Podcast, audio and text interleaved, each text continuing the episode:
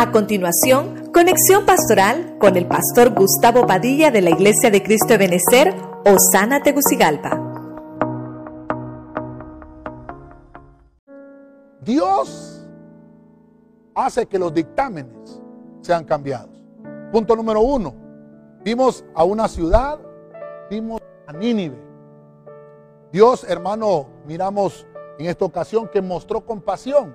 Había un dictamen sobre esa ciudad. No era una ciudad israelita, era una ciudad pagana. Sin embargo, vemos que Dios, hermano, envió a Jonás para que les diera un, aviso y les ofreciera el Señor compasión.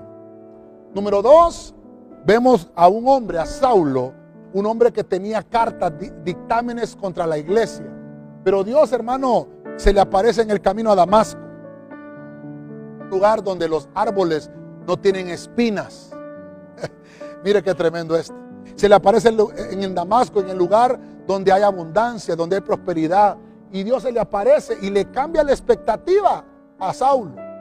Y le dice, ¿sabes qué? Todo lo que has hecho no es porque yo quiero. Voy a cambiar los dictámenes que llevas en tu mano. Y los cambia el Señor. Número tres, vimos a Ezequías que nos enseñó aquí el Señor que hay diagnósticos médicos que pueden ser sustituidos. Ezequías tenía un dictamen de muerte por una enfermedad que lo agobiaba. Y el Señor escuchó, hermano, su oración y decretó, hermano, sobre Ezequías que iba a vivir 15 años más. Entonces vemos, hermano, que Dios sustituye diagnósticos. Como punto número cuatro, vimos a la reina Esther. La reina Esther, hermano, sabía que su nación Israel iba a ser, hermano, decretada en, eh, destrucción por decretos de, iban a exterminar su, nación.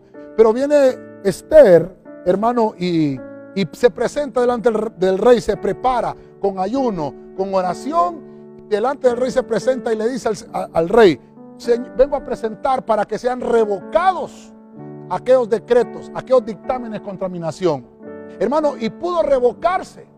Vemos que Esther, hermano, le fue dada la bendición de que aquel decreto de muerte sobre su nación fue un decreto de fiesta. Al contrario, se cambió un decreto de fiesta. Eso lo vemos con la reina Esther. Número 5, vemos a Israel, la nación de Israel.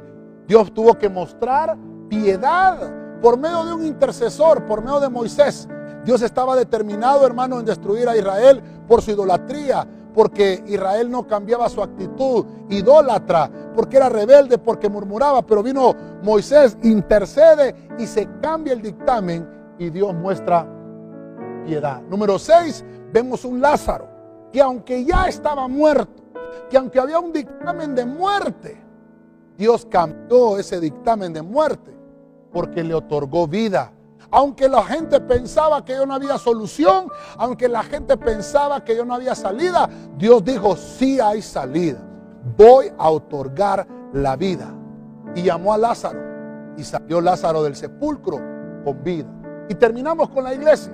Colosenses 2.14 dice que el Señor, hermano, anuló el comprobante que las tinieblas tenían para nosotros. Anuló y suprime la culpa del pecado. No te sientas culpable, ni te sientas también, hermano, todavía con remordimiento. Dios ya cambió tu dictamen. Dios hoy está haciendo que los dictámenes sean cambiados.